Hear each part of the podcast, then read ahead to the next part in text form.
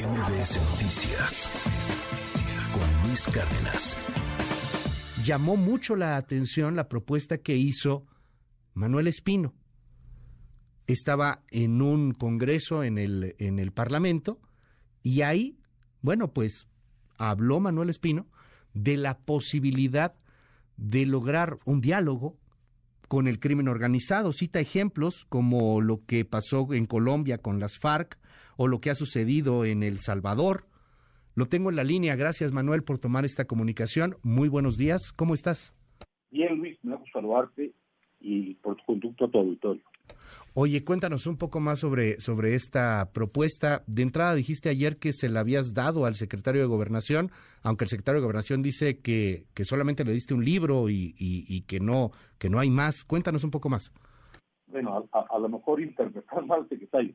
Mira, el, eh, ayer en, el, en el, la sede del Senado, en un foro con especialistas en seguridad y justicia y además con estudiantes universitarios, compartí una anécdota. La anécdota de cómo en El Salvador y cómo en Colombia se habían resuelto problemas graves de violencia, inseguridad y de, vivir en un ambiente de zozobra, de odios entre grupos delictivos, pues se, pasó a, a, una etapa de estabilidad, de seguridad, de paz. Y, y yo participé en ambos países en, pues en encuentros de especialistas, de funcionarios que analizaban qué hacer. Y esta y otras anécdotas y otra anécdota más fue hace un año, con esa visión, con ese propósito de pacificación, de resolver, después de un proceso de búsqueda de qué proponer, pues yo le entregué un documento al secretario de Gobernación que pretende abonar la pacificación o la reconciliación nacional.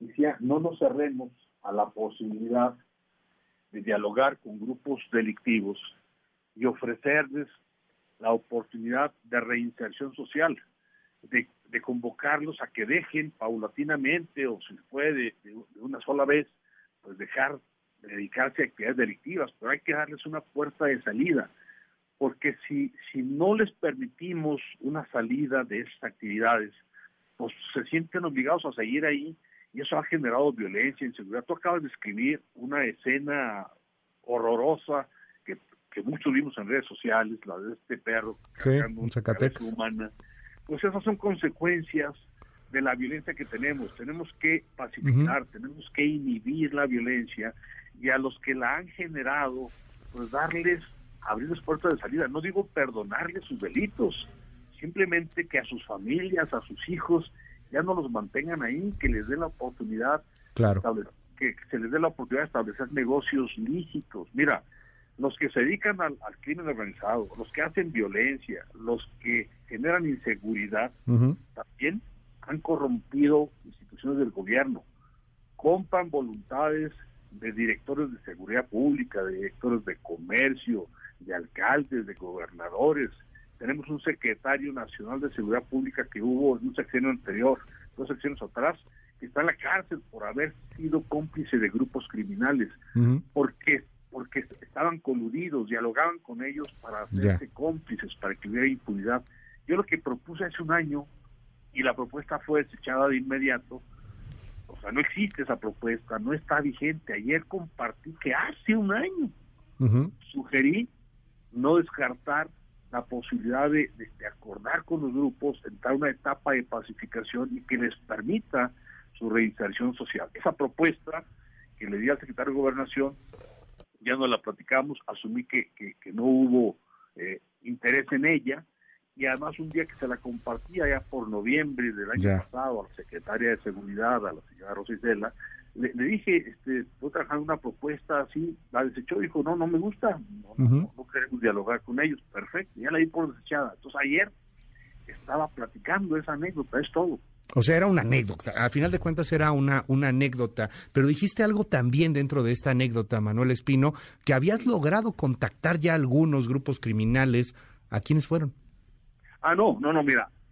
Antes de yo generar la propuesta, eh, yo cuando generé la propuesta estaba en licencia del cargo de, comisionado del Servicio de Protección Federal y había dicho al presidente que, que iba a buscar ser candidato a gobernador de mi estado. Cuando levanté la mano y cuando se, hizo público, pues me buscó mucha gente con diferentes propósitos, muchos de ellos para ver que me ayudaban en, en, ese propósito, en ese proyecto, pero también llegó gente que me decía, oiga, yo trabajo para un grupo que se dedica a estas actividades ilícitas y nos interesa saber cuál sería su postura con nosotros, si acaso llegara a ser gobernable, pues la postura sería muy distinta a la que se ha mantenido hasta ahora. No puede haber complicidad, no puede haber contubernio, no puede haber perdón de delitos, tampoco se puede permitir que ustedes tengan que estar poniendo funcionarios o comprándolos, eso tiene que cambiar. Y en todo caso establecer un acuerdo de cómo ayudarles a ustedes a regresar a la actividad productiva legal. Eh, y cuando planteé ese tema, pues eh, yo creo que corrieron entre ellos la voz y dos de dos grupos, yo no sé cuáles grupos sean, ni siquiera si sea cierto que ellos eran de esos grupos, de, dos supuestos grupos. Se habló de los, se habló, perdón, ya. esa propuesta nos gusta porque ayuda a, distender, no queremos estar metidos toda la vida en la violencia, andar a salto de mata eh, huyendo. Si usted llega y, plantea ese tema, pues estamos de acuerdo. Eh, y fue todo, o sea, no, no, no, no hubo un, no es que yo los hubiera buscado, que sepa dónde están, pues no, no hay nada de eso. Se habló de los Zetas, Manuel, ¿estamos en lo correcto? Se habló de los Zetas en algún momento. No, no, no, yo no, no, no, a ver, perdón, no, no.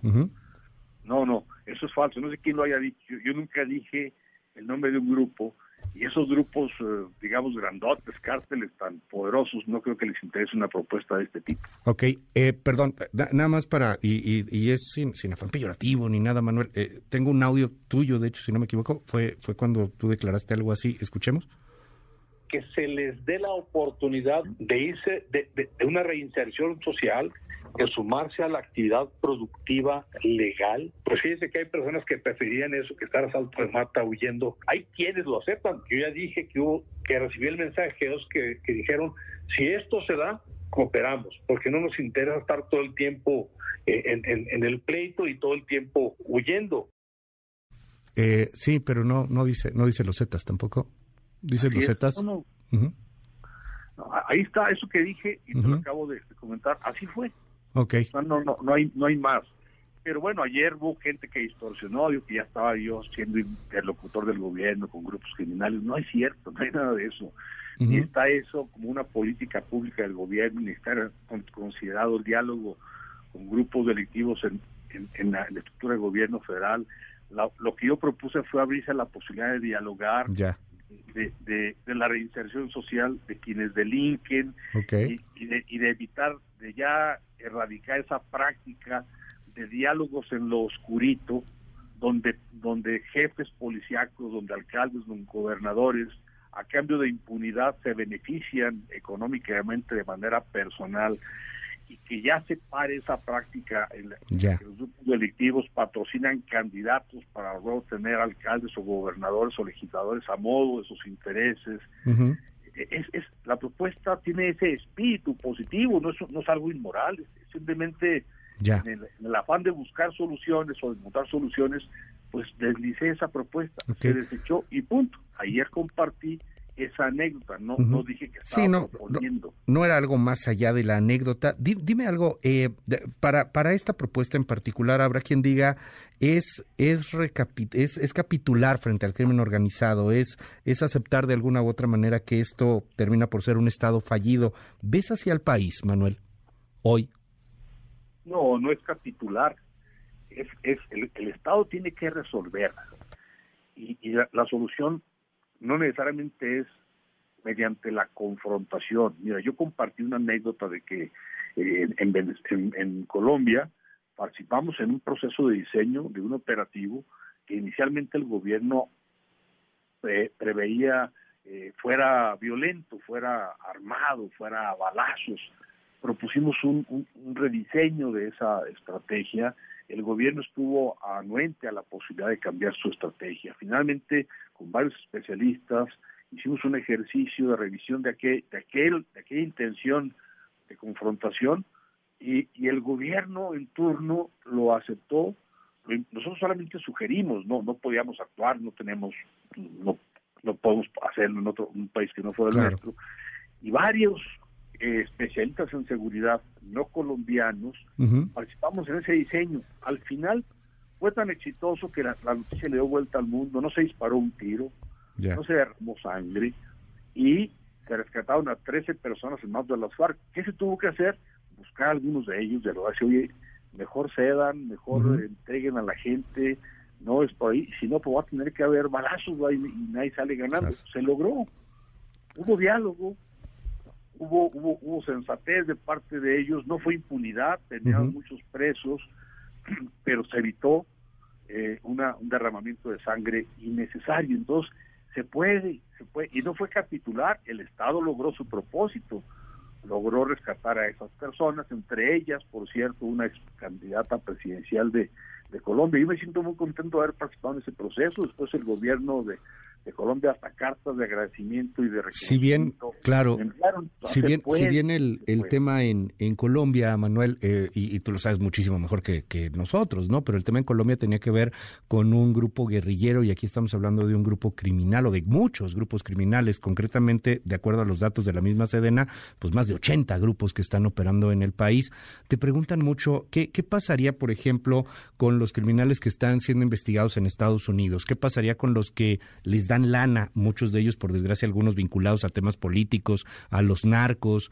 Eh, ¿qué, ¿qué, pasaría con, con ellos en particular, con los que los quieren los gringos? No sé, un Caro Quintero, por ejemplo.